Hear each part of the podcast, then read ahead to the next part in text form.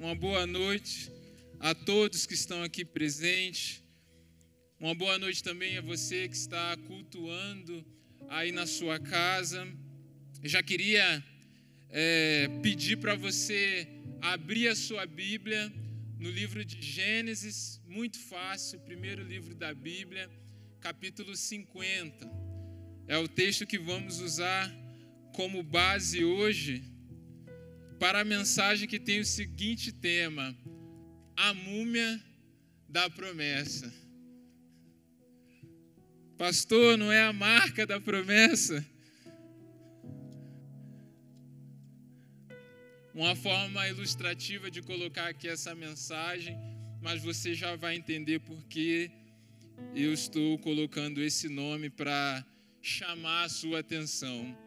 Queria fazer já um aviso, aproveitar enquanto você está aí abrindo a Bíblia. Nós estamos vendendo algumas camisetas do M. Holy uma camiseta linda do ministério, verdinha.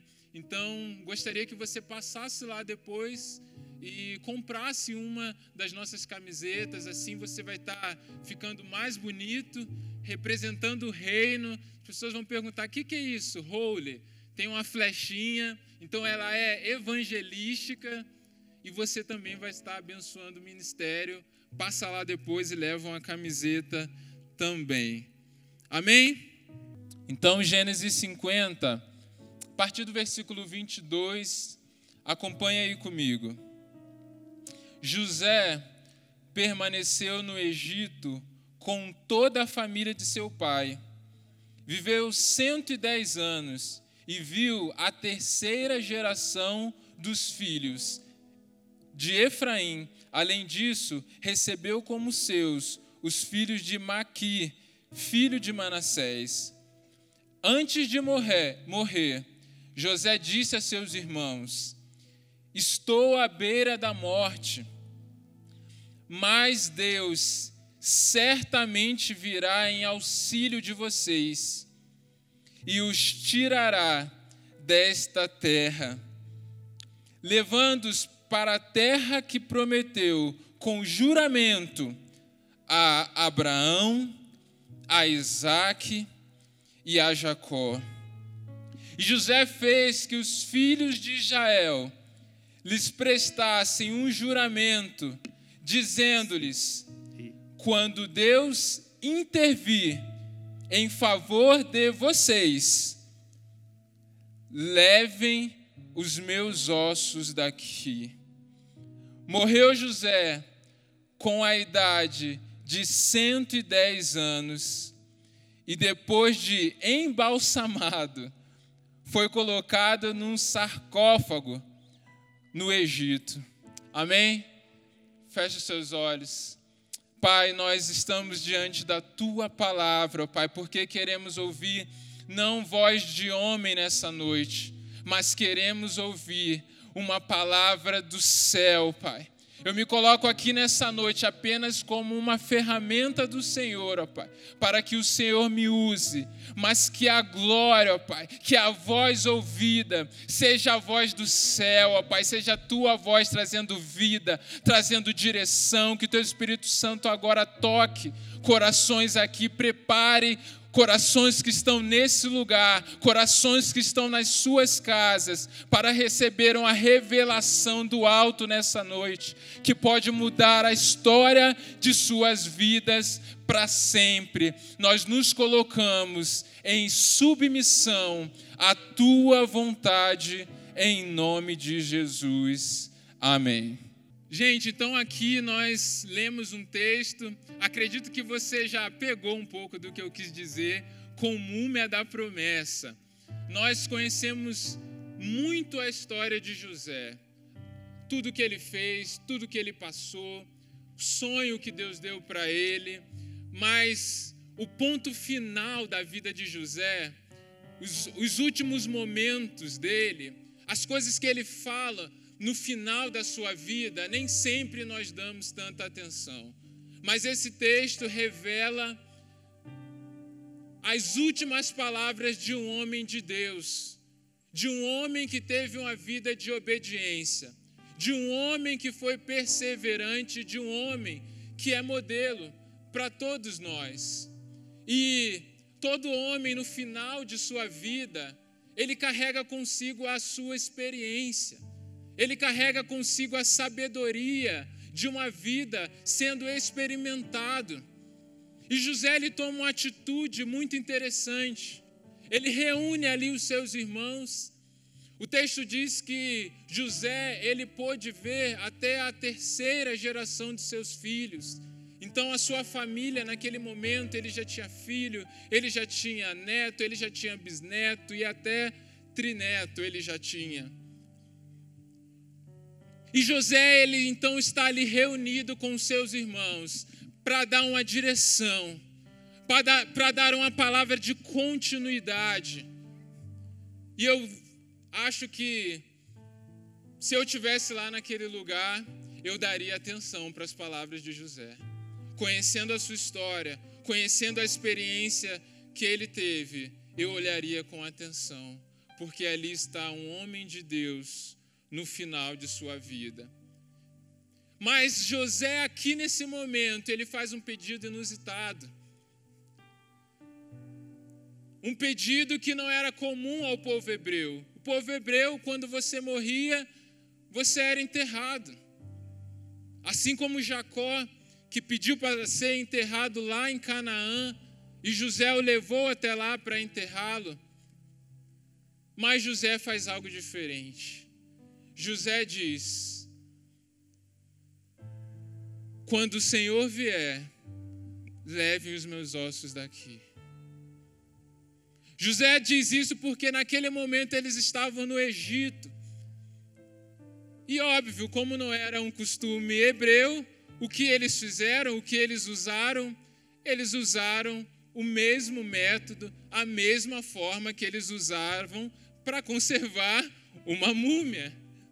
Eles embalsamaram José eles colocaram então também no mesmo recipiente que é um sarcófago. Então, o mesmo recipiente que o Egito fazia com a múmia, o mesmo processo, eles fizeram também ali com os ossos de José. E aí, óbvio, a gente tem duas diferenças claras em relação a uma múmia. A primeira já fica mais óbvio, que a múmia era preservada, eu fui pesquisar isso, eles tiravam os órgãos e deixavam só o coração. Então, e, e os membros, o corpo em si. E José, pelo que diz, ele pede para conservar os ossos. Então, não sei se eles esperaram ficar só os ossos, se eles tiraram os ossos, mas o que diz aqui é que ele pede dar uma orientação sobre os seus ossos. Mas a segunda diferença é a mais importante aqui nessa noite.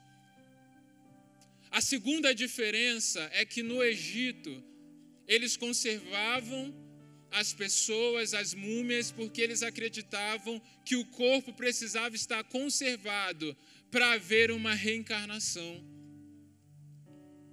E por isso, então, eles mantinham os corpos ali conservados daqueles homens. Mas o motivo pelo qual José pede para que os seus ossos sejam conservados não foi esse. Os ossos de José não tinham poder nenhum, não tinha nada a ver com reencarnação. José não acreditava nisso. José não foi, é, não fez um pedido porque ele queria que idolatrassem os seus ossos. Não. José fez um pedido que aquele processo acontecesse, porque Moisés, José cria em uma promessa. E quando ele diz: "Levem os meus ossos daqui", ele está dizendo: "Eu creio que a história do nosso povo ainda não acabou. Eu estou eu creio que eu vou morrer, mas aqui não é o meu ponto final. José pede para que os seus ossos sejam conservados. Mas o que nós vamos aprender nessa noite é por que ele pede isso? Por que esse homem no final da sua história não fez como Jacó? Ó, oh, morri, já me levem lá e me enterrem. E eu acredito que toda essa história, a história de José em si, a sua vida, esse momento e a continuidade, se nós olharmos com atenção para essas palavras e olharmos como se nós mesmos estivéssemos vivendo aquele momento, eu creio que Deus pode falar poderosamente ao nosso coração. Você crê nisso? Você quer aprender com a palavra do Senhor nessa noite? A primeira coisa que eu aprendo com isso é: não trate como permanente aquilo que é transitório. Quando José diz, Deus virá para nos tirar daqui, ele está dizendo assim: o Egito não é sua casa. A situação que você está vivendo é uma situação de passagem, não é para você habitar nela. Não construa casa em situações que são passageiras. Mas muitas vezes nós não conseguimos fazer isso. E quantas vezes nós estamos passando por uma luta, por um desafio, por uma provação, e a situação fica tão difícil que a gente fala assim: parece uma eternidade.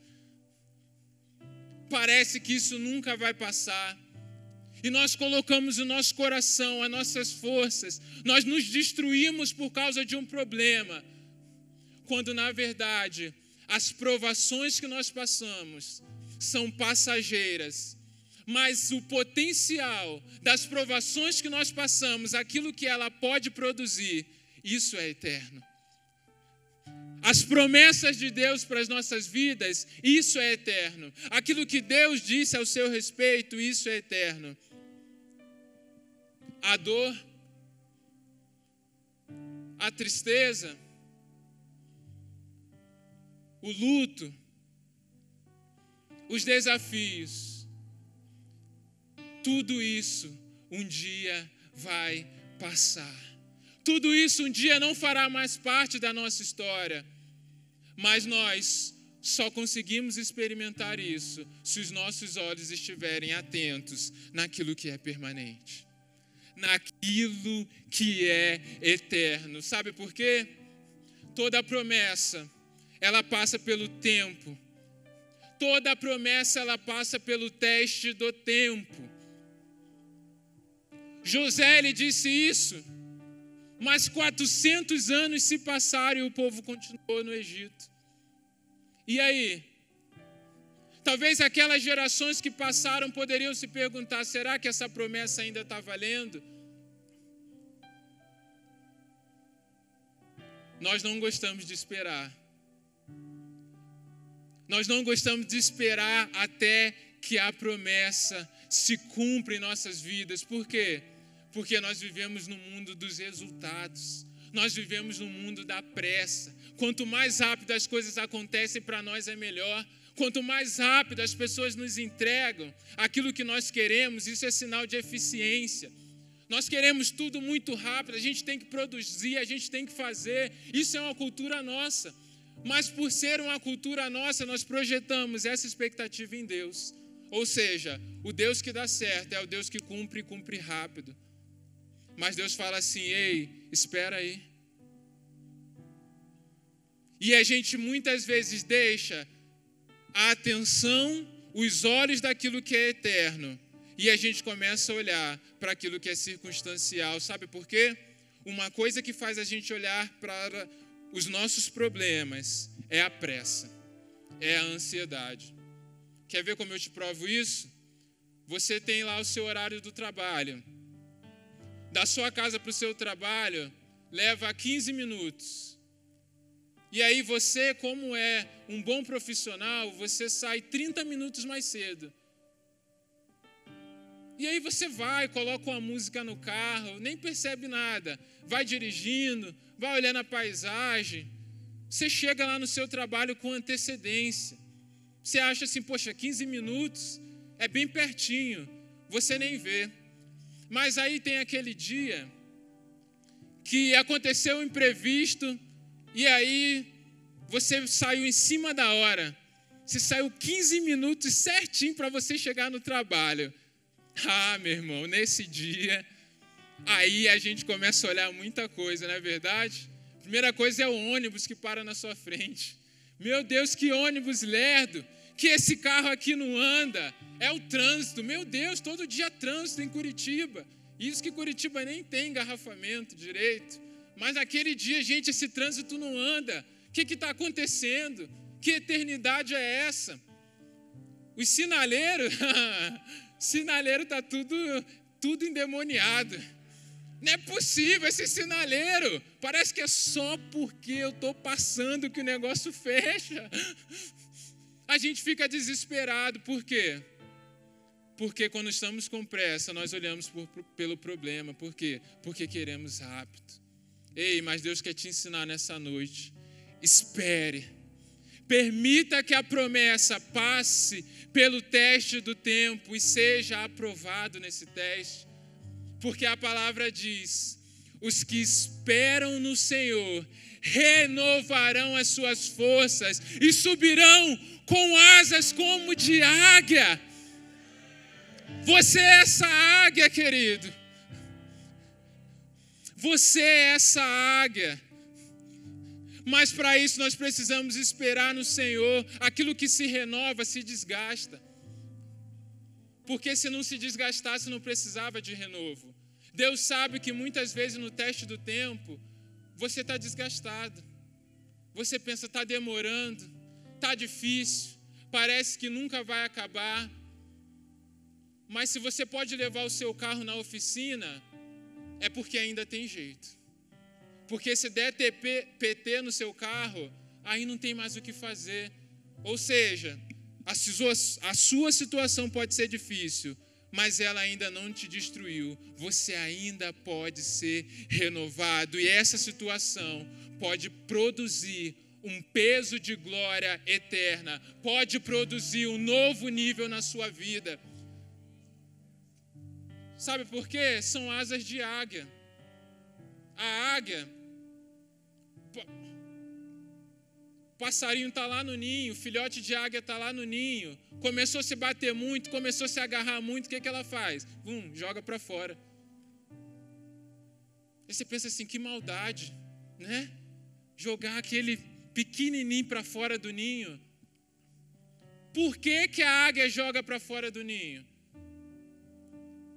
Porque é filhote de águia. Por isso. Porque é filhote de águia. E filhote de águia tem asas para voar no tempo certo. Chega uma hora que não cabe mais no ninho. Macaco não joga o filhote lá de cima. Coloca nas costas e vai segurando aí. Você é filho de Deus. E muitas vezes nas provações é que as suas asas são forjadas para que você decole, para que você dê os voos que Deus quer para a sua vida. Mas no tempo certo ele te tira do ninho e fala assim: agora vai, meu filho. Agora é com você, agora cresce, agora amadurece. Chega de comida na boca. A promessa que eu te dei precisa passar pelo teste, mas as provações são para produzir. Mas aí não basta saber que a situação é temporária. Eu preciso ser aprovado. E para ser aprovado, eu preciso ter convicção na promessa. Eu preciso ter certeza de que o, o que eu estou passando não é para me destruir, que o que eu estou passando, Deus tem os propósitos corretos. Porque a Bíblia diz que Deus disse lá em Jeremias: Eu sei os planos que tenho a vosso respeito, planos de paz e não de mais, de mal, para lhe dar um futuro e uma esperança. José ele não disse assim: Olha, eu acho que Deus virá. José ele não disse assim: Talvez Deus virá. José ele não diz se Deus virá. José diz quando Deus vier. Ou seja, vir é uma certeza. Não sei se é daqui a 100, 200, 300, 400 anos, mas eu sei, ele virá. Ele tinha convicção. E quando nós temos convicção, nós não passamos apenas pelo teste do tempo, nós passamos também pelo teste da mudança. E olha, nós temos vivido mudanças. Nós odiamos mudanças, mas temos vivido constantemente mudanças. Alguém disse que a única constante do século 21 são as mudanças. Ou seja, sempre haverão mudanças. Mas nós não gostamos, por quê? A gente gosta das coisas no nosso controle. A gente gosta das coisas do jeito que já estamos ali acostumados, as regras de vivência bem claras. Nós gostamos de manter o controle das coisas e quando as situações elas mudam, nós ficamos um pouco perdidos. Nós ficamos um pouco inseguros. Mas a verdade é que algumas mudanças elas mexem diretamente com coisas que nós damos valor. Algumas mudanças elas geram situações de risco. São mudanças que geram risco para aquilo que nós sonhávamos, para aquilo que nós temos e conquistamos com muito suor.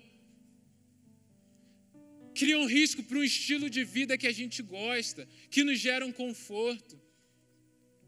Criam risco, inclusive, para pessoas que nós amamos. E as mudanças fazem que muitas vezes o controle que nós tínhamos, achávamos que sabíamos muito, nos coloca em uma situação que nós não sabemos mais nada. A gente não sabe se amanhã o mercado vai estar aberto.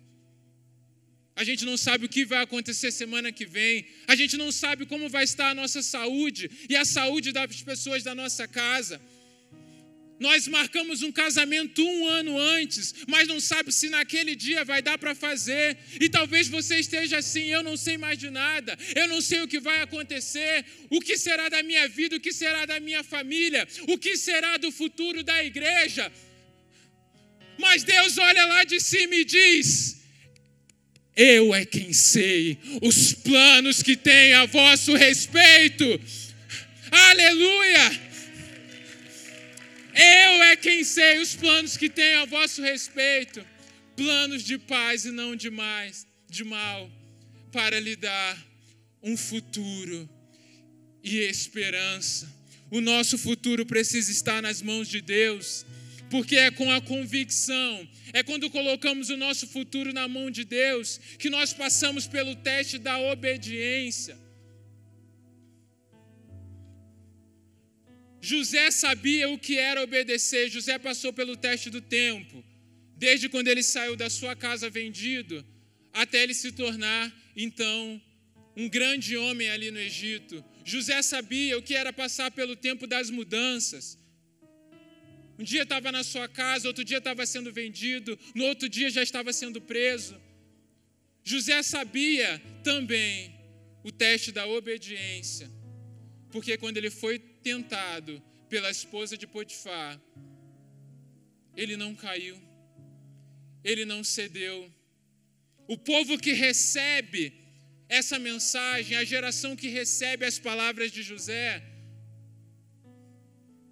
precisou também enfrentar esses testes. Mas 400 anos se passaram, e você pode perguntar assim: não, é muito tempo. Não tinham mais pessoas ali no Egito tementes a Deus, capazes de obedecer em tempos de em longos tempos, em momentos de mudança e continuarem sendo obedientes. Mas se você virar uma página, a gente vai ver o que acontece no livro de Êxodo.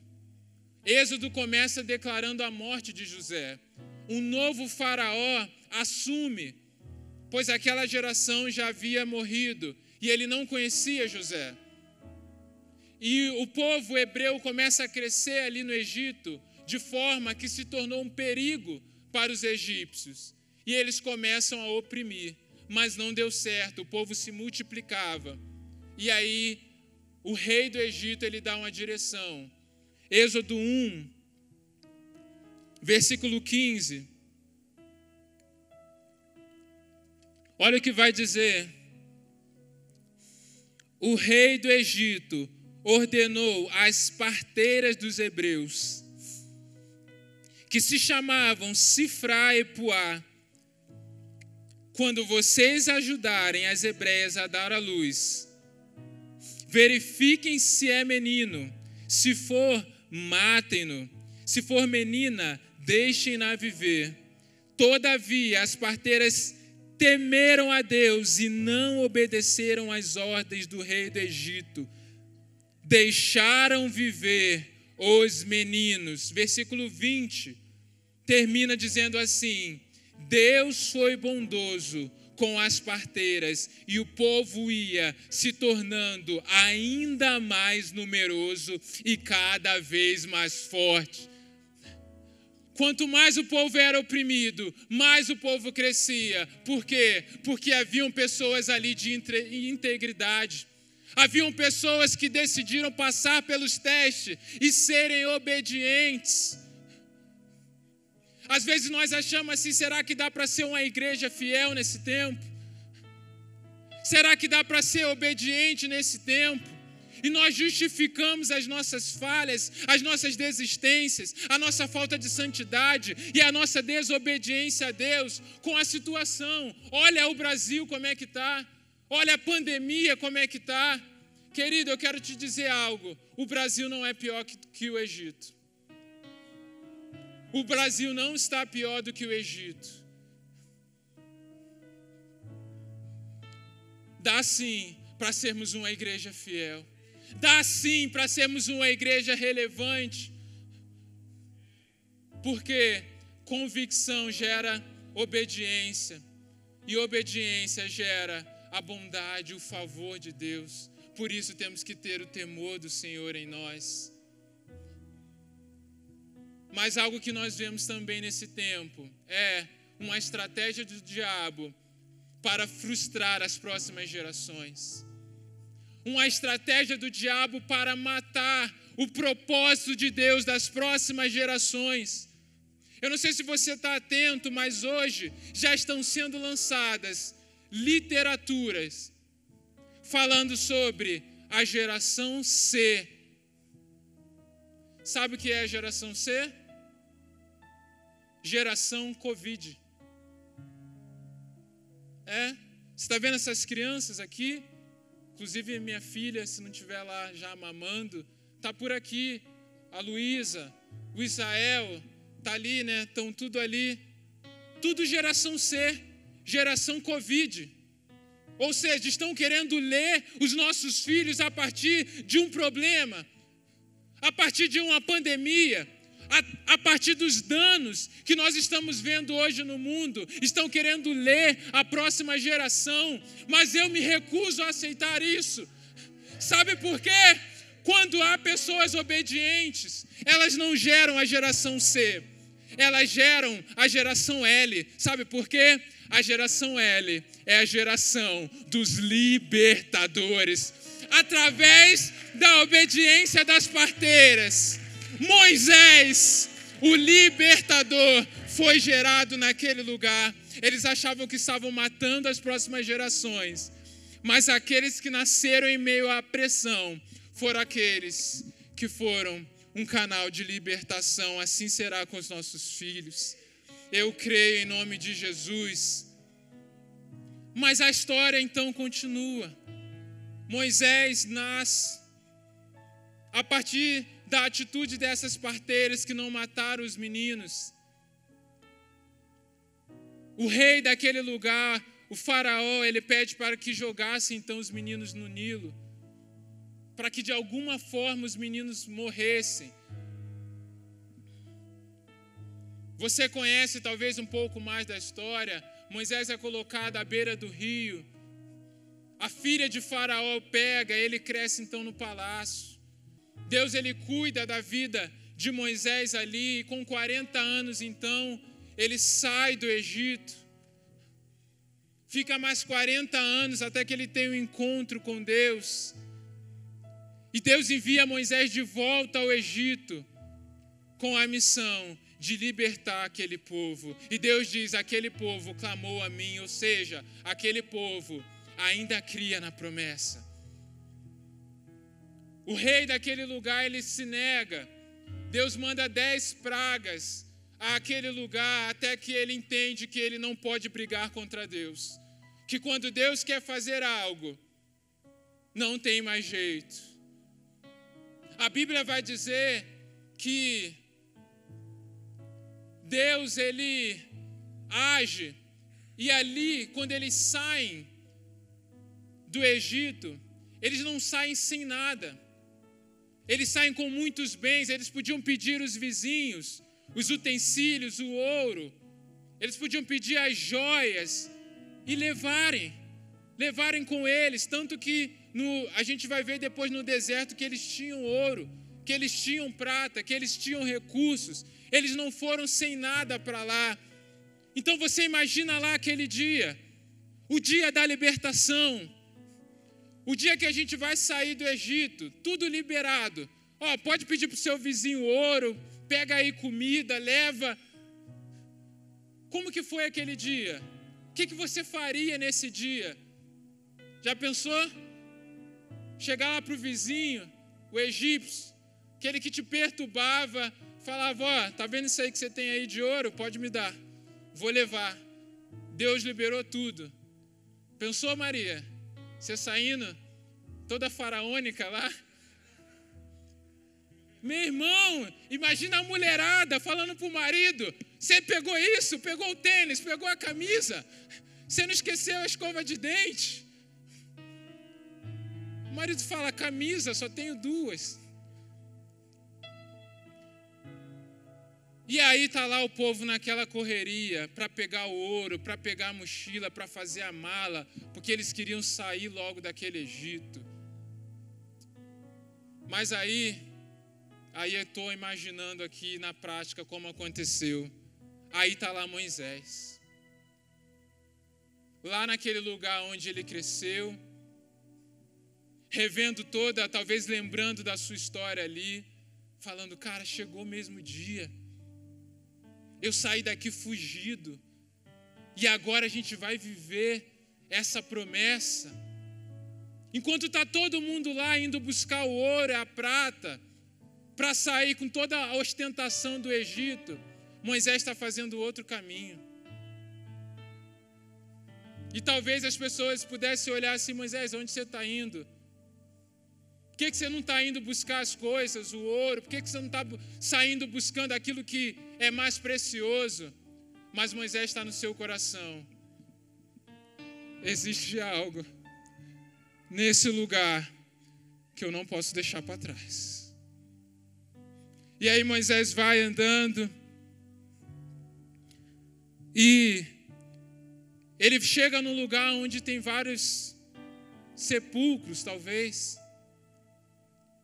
E aí Moisés, ele vê escrito assim: José. O segundo maior homem do Egito no seu tempo.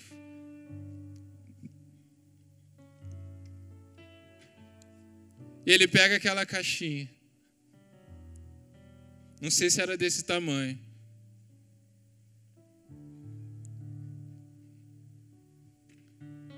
E ele vai carregando. Talvez alguém pudesse olhar Moisés. O que, que é isso aí, Moisés? Cadê o ouro? Cadê as coisas que você precisa carregar? O que, que é essa caixinha aí que você está levando? Isso aí não serve para nada, preste atenção, Moisés. Êxodo 13.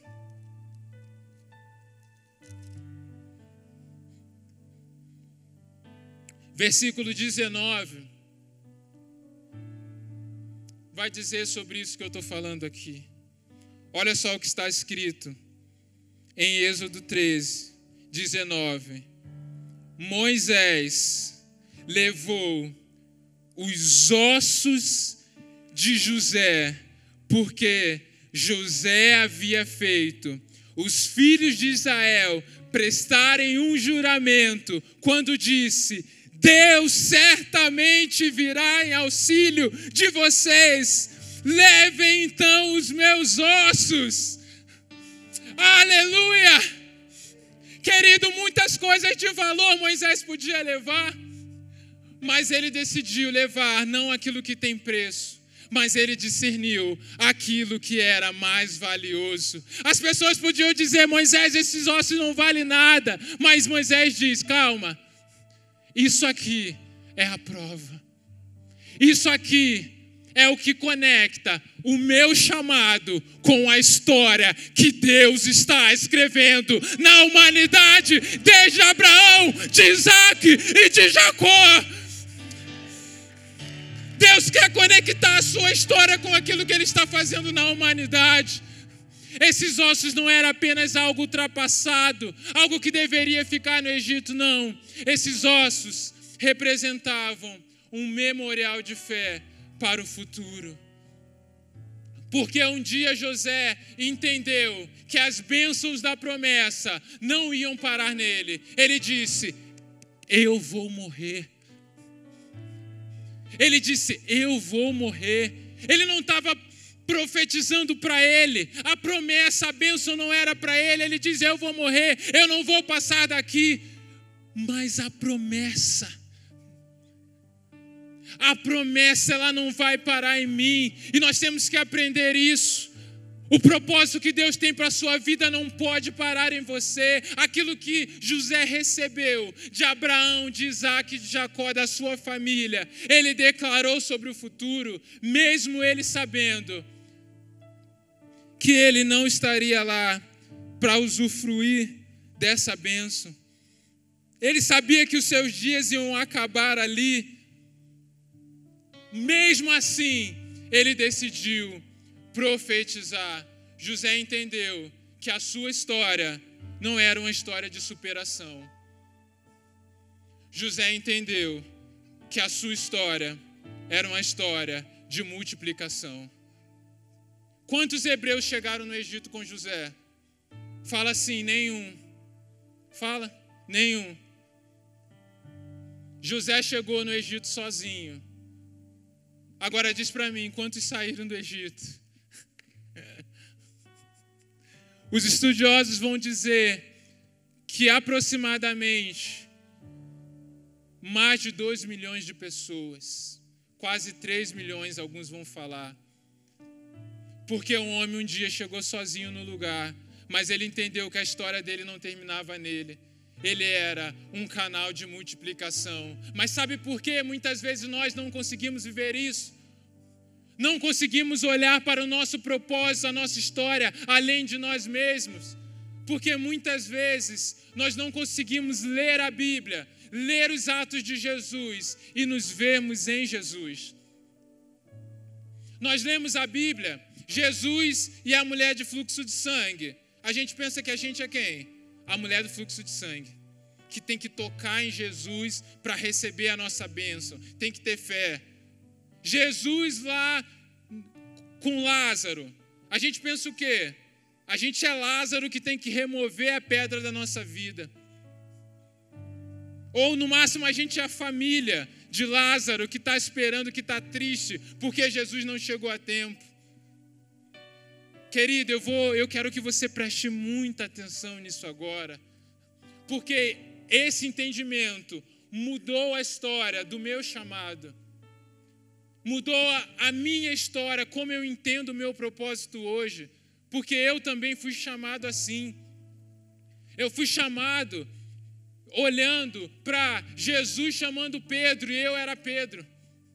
Onde Deus estava falando assim: Eu quero usar os seus talentos, eu sabia fazer teatro, eu sabia dançar. E eu pensava assim: Jesus vai usar os meus talentos para ganhar pessoas, e é isso. Mas um dia Deus começou a amadurecer no meu coração a ideia de eu ser um líder, de eu ser um pastor, de eu cuidar de gente. E eu falei: Senhor, será que é isso mesmo? Só me usa os meus talentos. Eu não preciso de muita responsabilidade. Mas Demorou. Mas um dia Deus falou: pare de olhar para Pedro, se veja no lugar de Jesus. E aí, querido, aí as coisas começaram a ficar mais claro.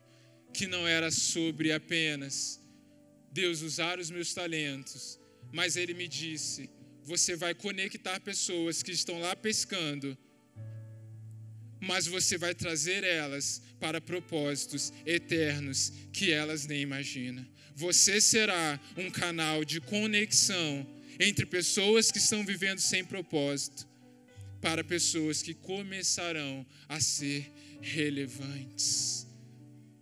Talvez um grande dilema da vida cristã é como eu posso descobrir o meu propósito. Eu quero te dar uma dica a partir da minha experiência.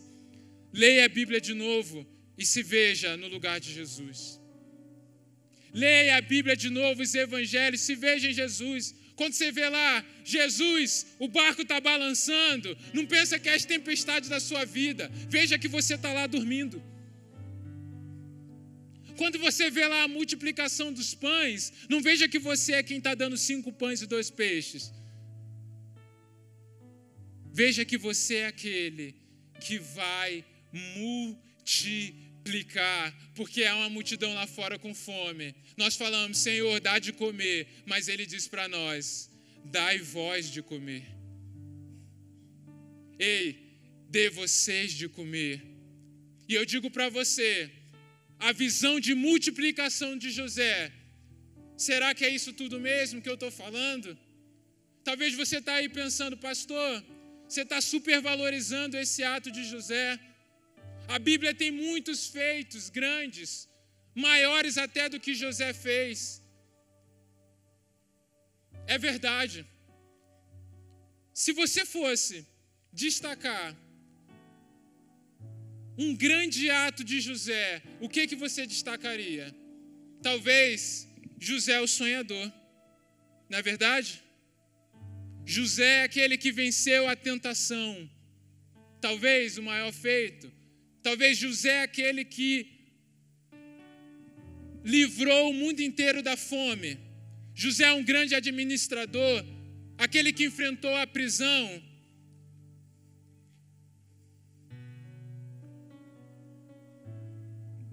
A Bíblia tem um lugar preparado para isso. É o tal da galeria dos heróis da fé. Tem lá Abel, Enoque, Abraão, Moisés, Noé, só os fera.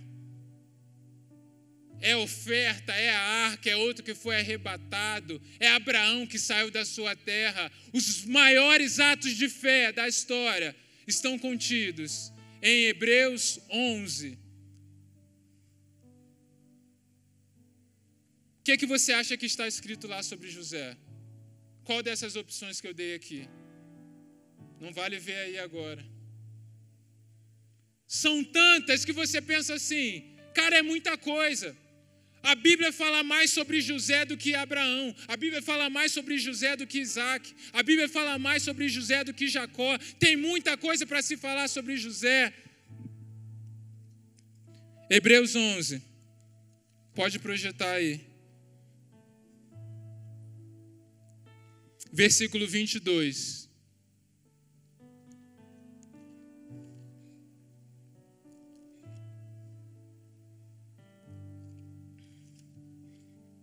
diz assim: pela fé, José, no final da vida, fez menção ao êxodo dos israelitas do Egito e deu instrução acerca dos seus próprios ossos. Só isso. Só isso a Bíblia fala sobre José lá na galeria dos heróis da fé. Porque José foi um homem que semeou algo, mesmo sabendo que ele não ia colher. Ele semeou algo para as próximas gerações. E em Josué, no último livro de Josué, aliás, no último capítulo, Josué 24, 32. vai dizer: os ossos de José, que os israelitas haviam trazido do Egito, foram enterrados em Siquém, no quinhão de terra que Jacó havia comprado dos filhos de Amor, pai de Siquém, por cem peças de prata, aquele terreno tornou-se herança dos descendentes de José. Aquele menino que chegou no Egito sozinho não foi reconhecido pela história de superação, foi conhecido por uma história de multiplicação. Seus ossos chegaram lá na terra prometida e lá ele foi enterrado, sem ver o que aconteceu depois, mas ele creu. Só que um dia, um dia, o nosso Senhor Jesus Cristo virá. José não vai despertar lá no Egito. Um dia José saberá que a promessa se cumpriu. Um dia José saberá que, como ele profetizou, assim aconteceu, mas saberá muito mais: que depois dele veio outro, parecido com ele, mas maior do que ele. Talvez a gente não encontre na Bíblia em outro lugar alguém mais parecido com Jesus do que José. Ele também pastoreava as ovelhas do seu pai. Ele também era amado pelo seu pai. Ele também enfrentou tentações, ele também foi preso injustamente. Os dois presos que estavam com ele, um se perdeu, o outro foi promovido. José tem muitas coisas semelhantes a Jesus. É muito difícil a gente encontrar uma falha de José. Ele perdoou aqueles que o maltrataram. E José também de muitas coisas que têm semelhantes a Jesus, o seu corpo não ficou no lugar do seu sepulcro. Mas aí tem uma diferença. Porque os ossos de José não estão mais lá no Egito, porque eles foram levados para a terra da promessa. Mas os ossos de Jesus, o corpo de Jesus, quando foram procurar, perguntaram: para onde levaram? Jesus não foi levado, o nosso Deus ressuscitou. E hoje Ele é a garantia da nossa promessa. Não guardamos ossos porque a cruz está vazia. Mas assim como Deus veio e visitou o povo no Egito, o nosso Deus virá e todas as promessas se cumprirão, porque Ele é fiel, porque Ele é poderoso, porque não existe impossível para Ele. Querido, feche os seus olhos. Oh Deus, nós já temos algumas pessoas se ajoelhando antes do apelo, porque já entenderam a mensagem. Se Deus, querido, já está ministrando algo em você, comece a se prostrar, fique de joelho, fique em pé, não espere o apelo. Seja ousado na presença de Deus. Permita que Ele renove a sua fé nessa noite. Permita que essa palavra ministre ao seu coração.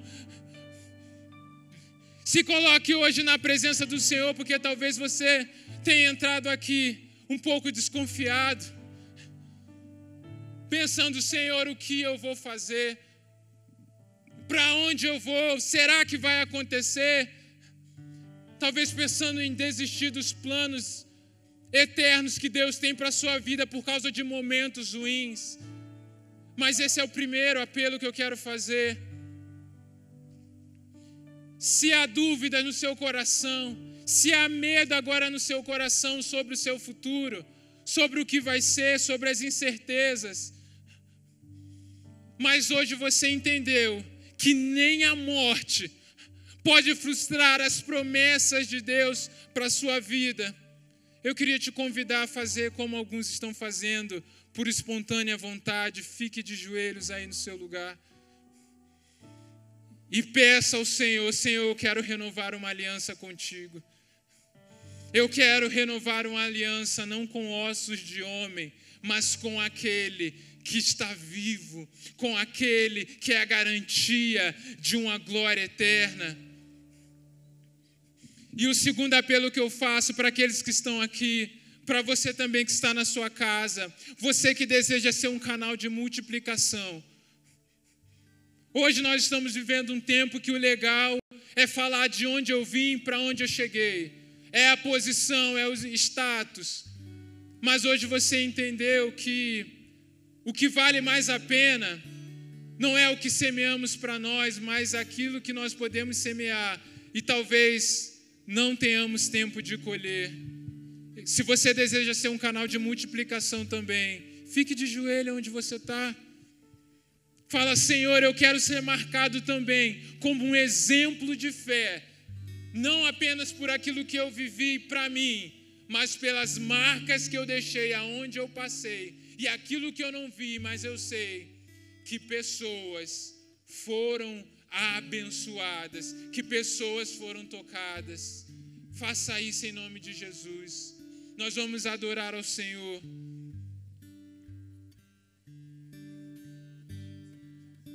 E eu quero que nesse tempo você fique de joelhos agora, enquanto nós cantamos o refrão dessa música. E que você traga à sua memória agora aquilo que traz esperança. E que você traga, traga de volta a promessa. Talvez você tenha saído e deixado os ossos para trás os ossos do propósito. Hoje é dia de você se tornar um carregador de ossos. Faça isso em nome de Jesus. Pai, nós clamamos ao Senhor, ó Pai. E declaramos também pela fé como igreja tua, que certamente o Senhor virá. Certamente o Senhor cumprirá a tua obra. E declaramos, ó Deus, que a realidade que nós vivemos, o Senhor conhece a realidade de cada um aqui. O Senhor conhece a realidade daqueles que estão nas suas casas agora. Mas há uma palavra do céu que diz: esse não é o seu ponto final, há um lugar na eternidade preparado. Nós declaramos com fé essa promessa, Deus. Mas não queremos apenas para nós. E dizemos: Eis-me aqui, Senhor. Eis-me aqui para ser um canal de multiplicação. Que as bênçãos da promessa não parem em nós, mas que aquilo que estamos semeando frutifique para Curitiba, Paraná, para o Brasil, para as próximas gerações que o Senhor irá levantar. Nós cremos em um legado de fé, ó Pai, que o Senhor está construindo, porque a nossa história não é mais importante que a história que o Senhor quer escrever. Nós te exaltamos e te glorificamos em nome de Jesus. Amém.